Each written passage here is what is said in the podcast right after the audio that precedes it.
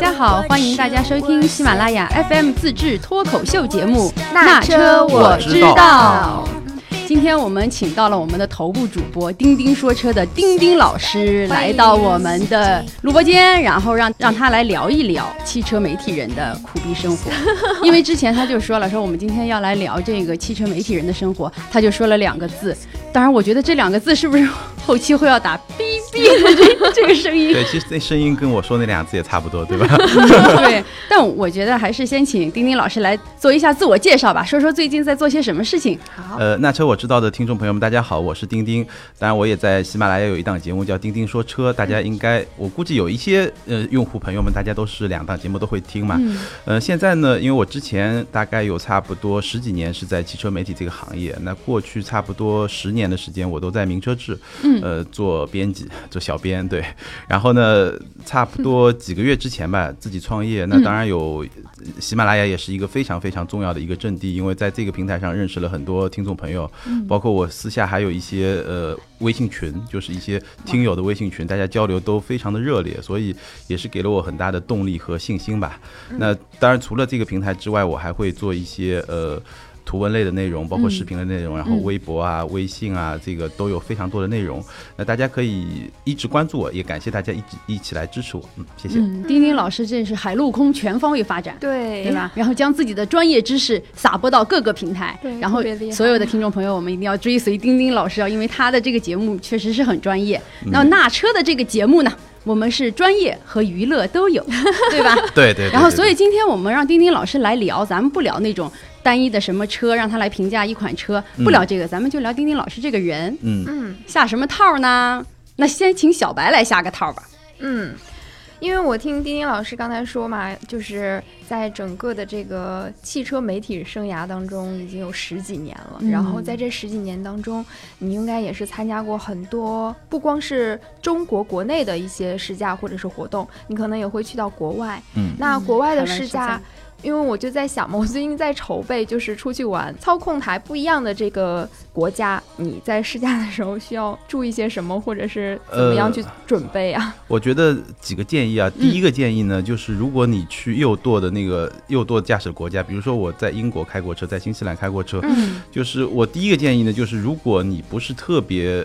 熟悉或者你特别熟悉的时候，你最好如果你去自驾，嗯你最好先借一辆自动挡的车，嗯，哦因为你需要适应的环境很多。首先，左舵和右舵是一个非常大的区别。对，嗯你你需要，尤其在比如说新西兰还好像英国这种乡村的道路是很窄的，嗯嗯就是你一辆，比如说 SUV，中国特别火那种 SUV，两辆 SUV 在乡间道路上会车的时候，其实两辆车之间距离是很很近的。嗯甚至我遇到过一些大卡车，它在那种乡间道路，其实路路很窄，嗯就你大概两个车会车，可能也就差个二十公分、三十公分，但是它的速度是非常快的，就快到快到会吓到你的那种。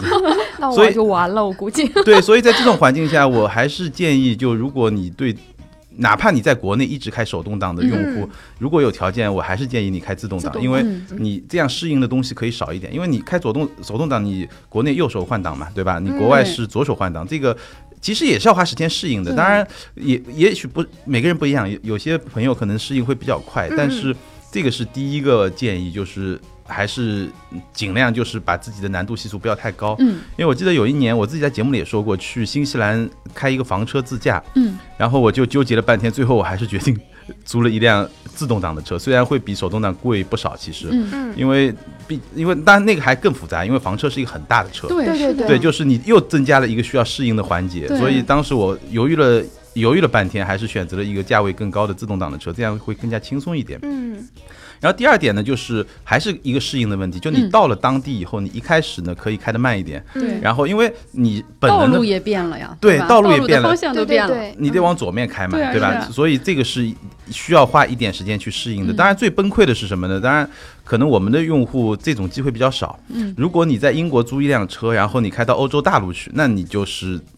彻底崩溃了。就是你是一个右舵车，但是呢，你又要靠右行驶，靠右所以行这驶两个对东西是会非常诡哦，异的对一种、对对，一种状态。因为英吉利海峡你是可以过去的，对，嗯是就的，当然中国的旅自驾游的朋友可能这么玩的会比较少。嗯，但这个个可能我我一直觉得这种状态我也没经历过，但我嗯觉得这种状态可能是最崩溃的一种状态。对对对，啊，但是好多广州那边就是澳门啊、香港，他们有人会两地开车牌对对吧两地对车牌的那个，有的我觉得这个司机师傅特别厉害。对对，对他适需他应该是花一点时间才能适应过来，嗯真的挺厉害的。 对啊，嗯太厉害了这个。那除了这个呢？除了就是在海外这样试驾，那有没有比如说在海外被警察叔叔叫停过？我昨天就是被叫就是醒了，叫停了，就不小心嘛，然后有一个那个右转弯的灯它亮了，我没看到，就一下子。拐过去了，然后警察叔叔给我敬了个礼，我知道自己犯错误了，我马 上说对不起，是我不好，我没有我没有注意，然后我就开始认罚，然后警察叔叔说你态度特别好，然后我就罚你一百块，然后就开了一张单子给我。嗯，就在国外，如果遇到这种的话，怎么样要怎么处理呢？国外遇到这种，首先首先是尽量避免遇到这种情况，嗯就开车一定要小心一点，就尤其在别人的土地上嘛，我觉得还是规范一点。嗯，然后万一遇到呢，第一个经验就是别动。就比如说你在美国遇到这个东西，第一个经验就是你别动，你也别下车。嗯一般警察会这样，警察会可能会跟在你后面，然后呢，他甚至可能警灯都不会亮。嗯，警灯都不会亮，他就跟在你后面。那你要看到了，你觉得他是在跟着你，你就靠边停。嗯停了以后，你啥事儿别干。嗯当然，比较好的办法是把手放在方向盘上，哦然后啥事儿别干对。然后警察呢会过来，然后他可能就你你明显看到他一个手就放在枪上，因为美国是允许持枪的嘛。嗯嗯，然后这个时候最忌讳的一件事情就是去拿驾照，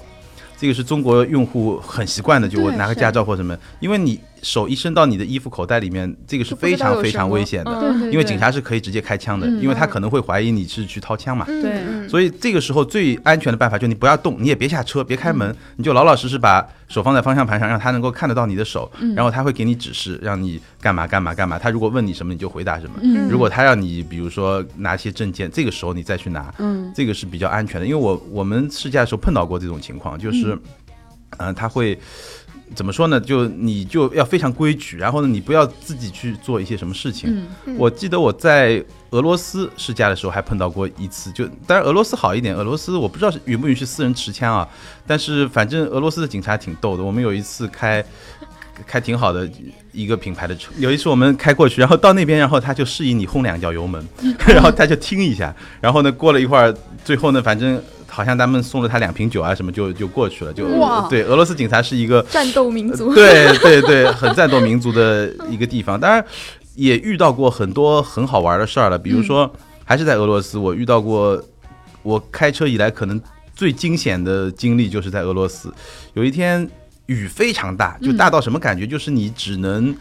看到前面一辆车的尾灯亮着，嗯然后你已经看不清前面一辆车的那个一个状态了。嗯，但这个时候呢，我们是行驶在一个双向单车道，但嗯两边有点，两边稍微宽一点，就是双向单车道，然后两边是一个自行车道，大概这么一个路上。嗯然后，但是你不能停啊，因为你一停也很危险，你停在路边，人家看不到你，很容易追尾。那你不能停，你只能，我们就老老实实五五十到六十公里的速度，就一个车队嘛，就慢慢行、行进。然后突然之间，电台里面后面有一个这个压尾尾车尾车的那个司机就开始说了，他说有一辆俄罗斯的当地的车开始在超越我们的车队。嗯，我靠，这个就很害怕嘛，因为首先你后视镜你是完全看不到后对啊面、对啊后面有人来的，然后你也不知道前面会不会对向有车来会车，就很崩溃啊！我就觉得就感觉上像一个子弹在黑黑暗中朝朝你穿过来，也不知道会发生什么事儿。然后我们只能，你也不能停，一停更危险，对吧？对你是只的能车尽量往右稍微偏一点点，嗯也不敢偏太多，因为你也不知道路基在哪儿，反正就很害怕。这个是在国外世界，就俄罗斯这个战斗民族真的是给人留下。非常深刻的 印象，我觉得这个非常厉害。对道路也很彪悍，对吧？嗯人对也很彪彪悍，悍对，各但他种们都很彪悍。但他们的人很友好，就是对是的他会比如说，呃，我我们在俄罗斯会碰到，比如说你开过去，然后有一个车开过来，冲冲你不不断的闪远光灯，嗯，然后当地导游就说，嗯，前面有警察埋伏着，你们 开慢一点。哇，这是提示对，他哦，会提示你 的，他有暗号的，他会提示你的。然后我们碰到以后，我们看到警察，我们开过去，看见有车过来，我们也提示他们一下，特别好玩。 对，哦，哎，那刚才说到驾照嘛，然后那如果要是刚才又回到左舵右舵的这个问题，那你会考很多地方的驾照吗？要是这呃，样，不需，要，不需要。嗯，呃，大部分国家是允许中国驾照去驾驶的，哦，这样，当然，中国没有参没有加入那个国际的一个协呃叫什么叫组织吧，有嗯一个驾照联盟的组织，中国没有加入这个组织，所以大家如果在互联网上看到的任何的所谓的国际驾照，全部都是假的，嗯都是不合法的。对，这样，嗯，，对，但是呢，很多国家或者说大部分国家是接受中国驾照加上一个翻译件对，或者一个公证件，你还有就可公以去证，开公。证一下就可以。对对对哦，就就是明白可以可以用的。嗯所以基本上，当然除了个别国家，就包括地区啊，嗯对吧？像日本啊，包括中国的台湾地区啊，嗯，包括对，就有几个很小很少的几个地方是不让你去，就不不认中国驾照的，但嗯大部分还是认的。嗯，对就所以说你要出去自驾游啊什么的，就是可以去公证一下把驾照，然对后就对可以对到国外去租车了，其实对很的方便的。而且国内现在我知道有几个平台，就是做租车的平台。嗯做租车平台，它其实提供非常好的服务，就是直接帮你呃免费做这种公证翻译的这些东西，很方便。嗯，嗯，对的，这个还是蛮好的，蛮好的啊，嗯跟着对丁跟着丁丁老师，我们真的是很长姿势。对，嗯对真的是，嗯，但试驾的时候，就是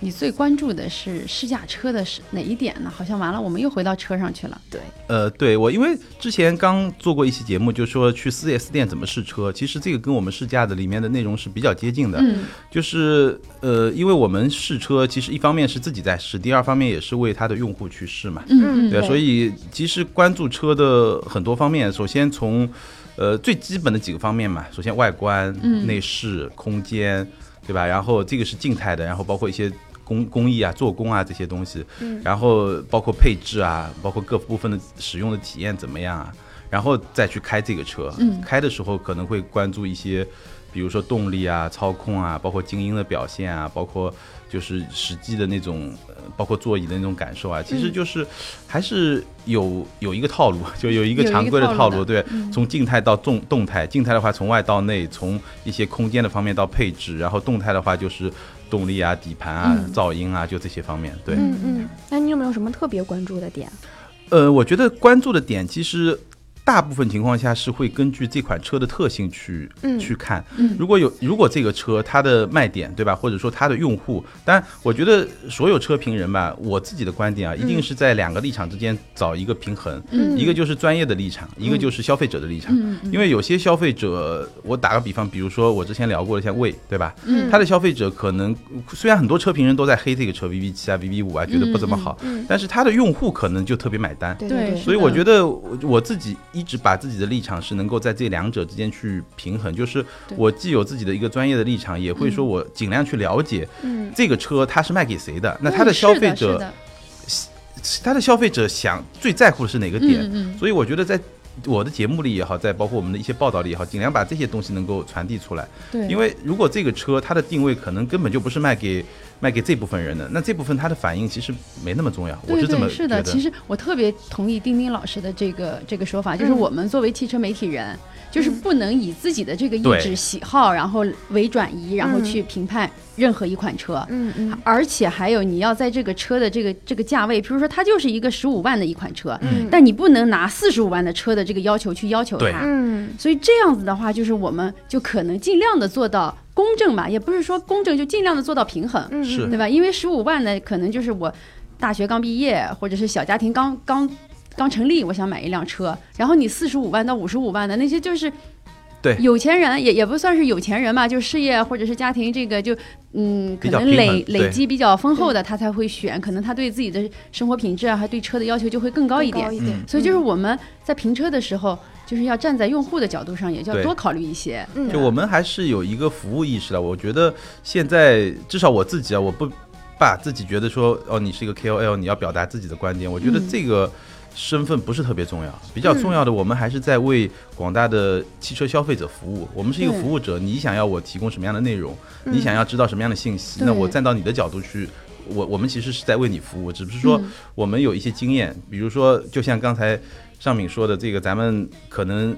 聊一个十五万的车，那我可能开过很多十五万的车，嗯嗯对我大概知道它在这个十五万的车里面处于一个什么样的水平，优点是什么，缺点是什么。嗯那大家可以根据自己的需求去看，因为有些人可能在乎，有些人可能特别在乎这个车是不是安静，是不是嗯省对油。对，是的。但有些人可能觉得这些无所谓啊，我只要开得爽就行了，对吧？大家的需求还是不嗯一对，样大。家需求不一样。完嗯了，我们又又聊又聊到车车了，了所以还是聊丁丁老师这个人吧。对对对对，，就是作为一个汽车媒体人，嗯就是嗯你，你不是之前也说很苦嘛？但是在外人眼中，觉得咱们还是蛮开心的。比如说到处就对可吧以去很多嗯地方去试车，嗯，然后他们就觉得，哎，你们天天都是打着飞的来来回回的，然后对对对去试车，然后开的都是最新款的车，很多人都这样讲，很多我觉得人很多嗯因为我都觉是这得样讲嗯人都是这样的，就是包括你在社交媒体上，就是你会不自觉的把自己比较好的一方面，或者把自己工作展示比较好的 一方面展示出来。嗯因为像我们这些比较热爱车的人，我也参观过一些呃车厂，包嗯括一些工程师啊、设计师啊，他们的一些办公室啊，嗯或者他们的一些工作环境。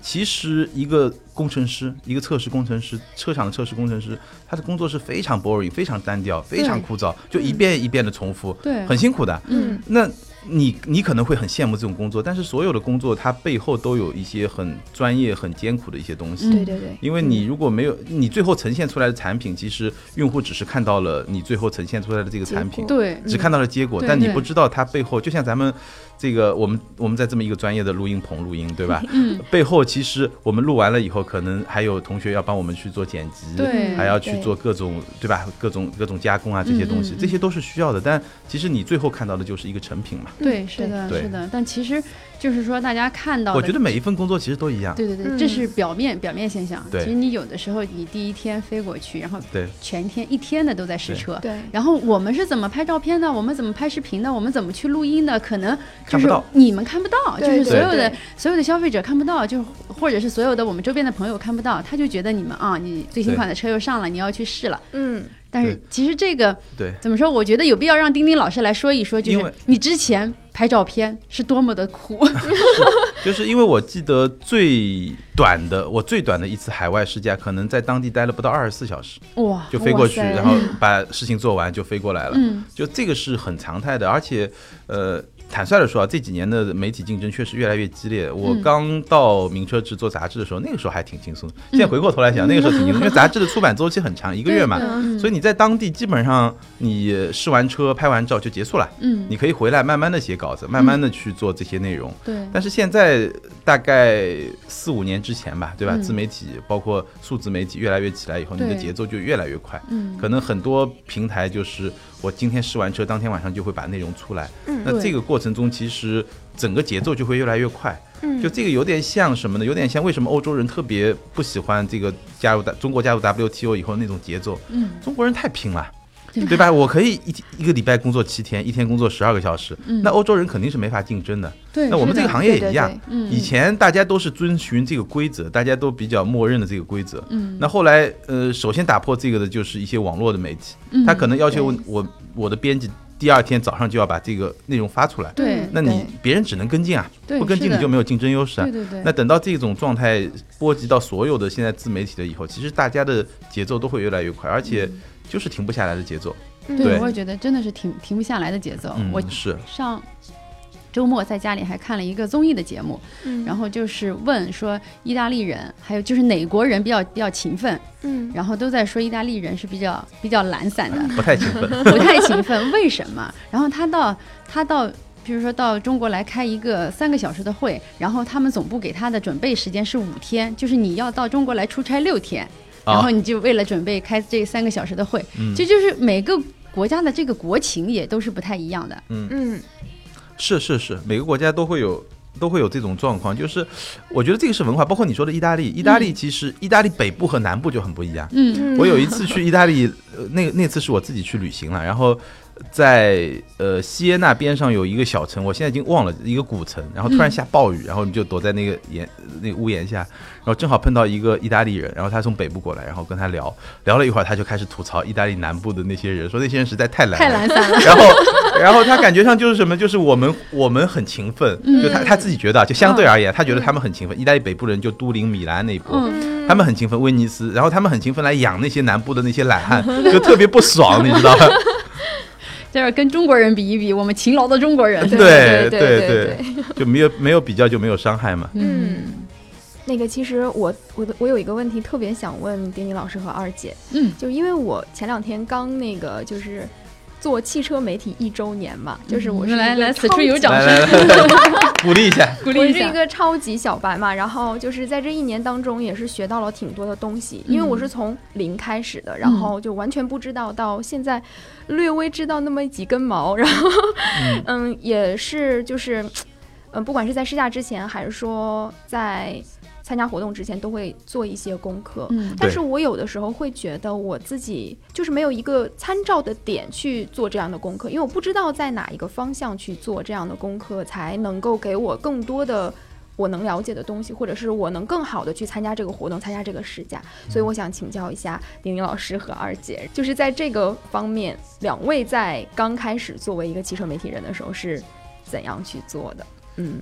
对，我觉得嗯，一开始是比较辛苦的，因为可能中国市场发展的特别快吧，其实大家的机会比较多。嗯因为我知道像一些国外的老牌的汽车媒体，比如说像英国的一些 Auto Car Car，、包括美国的 Car and Driver 这种媒体，嗯一般一个新人要进入这个行业，头三年他是没有机会去试车的，嗯或者说他可以去试车，但是他是没有资格写车评的。嗯他只能做新闻，嗯那这个就是一个积累的过程。你通过做新闻，做一些静态的资讯的编辑，慢慢慢慢，你就对这个产品本身的这个了解会越来越多。嗯但这三年他虽然没有机会写车评，但是他是有机会参加，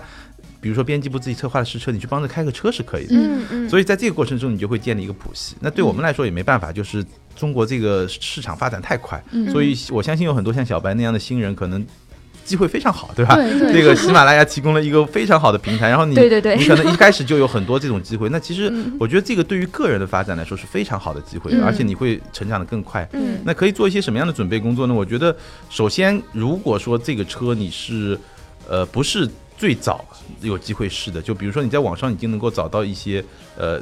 评论的啊评，嗯我觉得你作品可以去嗯研究一下，这个是一个，因为你看的越多，你大概能够知道，你也知道这个车的优点是什么，缺点是什么，你带着一定的预期，你嗯你更多的是做一些验证的工作。嗯对就人家觉得说这个车特别吵，那你去体验一下，或者嗯你去看几个槽点，大家都在批评那五个点，你去体验一下到底是不是？大家觉得说的特别好的，你也去体验一下到底到底是不是，对吧？我觉得这个是一个比较比较比较。比较好的一种状态。那如果说这款车你是第一个去试的，对吧？第一波去试的，你还看不到别的报道，那可能会稍微复杂一点。就你反正前提就就总的原则就是你能把这个车你能掌握的所有的信息尽量去去掌握，嗯这个是第一个。然后如果有条件有时间呢，你再去了解一下它的竞品，就同样这个价位的产品大概是处于一个什么样的水平，比如说嗯呃动力是什么样的水平，对吧？这个配置大概在什么样的水平，什么样的价格，对。嗯嗯一开始会比较辛苦，因为你的相当于你的大脑里面没有建立这个参照体对系对嘛，对是的嗯对没有这样的。然后，而且包括说，比方说有一辆车，可能在我接触它的时候，它已经是很多代之后了。然后我嗯前面那几代我完全不知道它是什么样子的，所以我就要去找很多的资料。嗯但是在网上也会有褒贬不一，或者是说嗯不一样的观点嗯嘛。嗯嗯然后，所以我就很容易被被带到节一奏个对嗯对带节奏，对就被带节奏，有的时候纠对。结，有的时候被带节奏。嗯对，其实也有，我觉得也不是完全没有优势啊。如果你不知道它的历史，其实也没关系，就你做自己有特点，就对，是的，因为消费者也不知道它历史，对吧？对嗯对对，你就把它自己假设为这个这个产品的潜在消费者嘛，嗯消费者我我也不在乎它跟上一代比轻了一百公斤还是一百五十公斤，对对对对对，车评人喜欢做这个东西，但这个东西对消费者有多大意义呢？我其实非常怀疑，嗯嗯，对吧？你从消费者角哎轻度重去是评价没也有可以，那个了，但是对那个空间大小可能会有一对对对点对对对对吧对嗯对对，对对，是，嗯，但其实。对小白来说，其实最好的一点就是说，他对前面的不了解其实更好，他就完全可以当一个全新的车来试，就是你嗯可以更有自己的这个感觉。嗯当然了，也可以要结合之前丁丁老师说的那个，就不要把太带个人思想这个，就多站在用户的那个角度上，然后嗯来去思考这个、嗯嗯这个车怎么来试驾这个车。嗯是这样子的。然后因为我是刚开始入行的时候，我是做视频的，嗯嗯然后做一个栏目，然后那个时候呢，其实就是采访车主，采访的比较多。嗯但这个其实也是一个积累，我觉得挺。好的，嗯挺因好为的车主他会从他自身，因为他是这个车一开就是开了个一两年，或者嗯是就是有就是新买的，他也是带着自己的感情去的。然后对嗯对他对会他说出来的一些观点，其实有的时候就也还是蛮蛮蛮影响我的。嗯嗯嗯然后我们就通过这个，然后不断的累积一些对车型的了解，嗯然后对逐渐再去自己试车。对，其实对消费者的了解，我觉得也是车评人的核心竞争力之一，就是你你有你有多了解这个市场的消费者。对，嗯是的。哇，真的是获益匪浅。 怎么样成为一个专业的车评人？然后要跟丁丁老师学，然后丁丁老师可以开开一堂课，车评人主播的这个 课，收费课程是吧？收费课程，收费课程，我们喜马拉雅这个。这一二三也对对是对收益颇丰哎，嗯。嗯，那我就再问一个问题，就是，嗯，我不知道两位对于就是作为一个汽车媒体人，觉得做这个行业或者做这个职业最有趣的一点是什么？最有趣的一点就是，我觉得呃两部分吧。第一部分呢，你开各种各样不同的车，因为我觉得很多男性朋友还是对这个东西本身是有兴趣的。对， 嗯第二个呢，我觉得这个时代就是我们现在处的这个节点，可能恰好是就汽车是一个交汇点，它正好是在汽车行业本身在发生一个翻天覆地的变化。嗯，从传统的这种类型的车，我们看到未来的像。无论是智能化啊、互联啊，包括电动车啊，包括嗯无人驾驶啊，都是在一个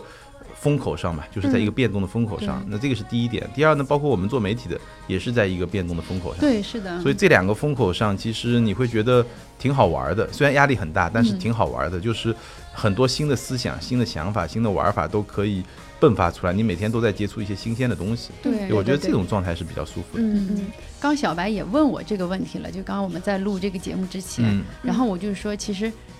对我最大的吸引就是每天可以接触各种不同的变化，嗯嗯嗯然后就因为我比较不喜欢那种一成不变的工作，嗯如果是很枯燥的在那个重复某一个机械的动作，是特别特别是不喜欢的。嗯因为这样子的话，就是刚刚丁丁老师说的，我们所在的这个媒体大环境在变，就媒体的对载体，然后在不不断的变化，嗯是然后汽车行业也在不断的变化，是嗯然，后这两个加起来在一个碰撞，然后我觉得我们经历的其实会比别人可能更多一点，就是对可能了解的也会更深一点，嗯因为本身我们就在媒体行业。你像二姐之前是做纸媒的电视媒体，然后嗯纸媒现在又接触广播媒体，嗯就等于说音频的这个大的平对台也，是全行太都试过了，嗯，都玩过了，嗯对全全老新江的湖啊，老司机， 老司机了，对所以其实就是感觉，就是对我的感觉来说，就是每天都有很新鲜的东西，然后嗯也、这个就等于说，这个喜马拉雅这个平台来推着我在往前走。 嗯，就是让我不断的在进步，是这嗯样子哇！我们现在在夸我们自己 的平台，嗯对，确实它确实是一还个挺。好，嗯，对，呃包括喜马拉雅，我觉得也是一个发展很快。就最早可能我们刚入驻，就我刚入驻的时候，嗯最早可能是比较单纯的，就就是一个平台，然后很多主播在这儿呃跟大家聊、分享这些东西。嗯嗯那后来可能有一些付费的。付费就知识付费的一些对对节目是的出来，然后就就你会觉得它的立体感，包括其实很多通过这个平台跟我接触的朋友用户也非常嗯多，就是也也认识了很多朋友，所以就是可能这个东西真的是我当时呃我那么多年做杂志的时候是感受不到的，嗯，对就是那个是一个很单向的一个东西，然这后个慢慢是其一实个互动很双性向还的是东西，对，更更强一点，对就是你个人的这个色彩会更浓，而且粘性很强，对，嗯对粘性也特别强。尤其我们喜马拉雅 FM 的这个这个平这个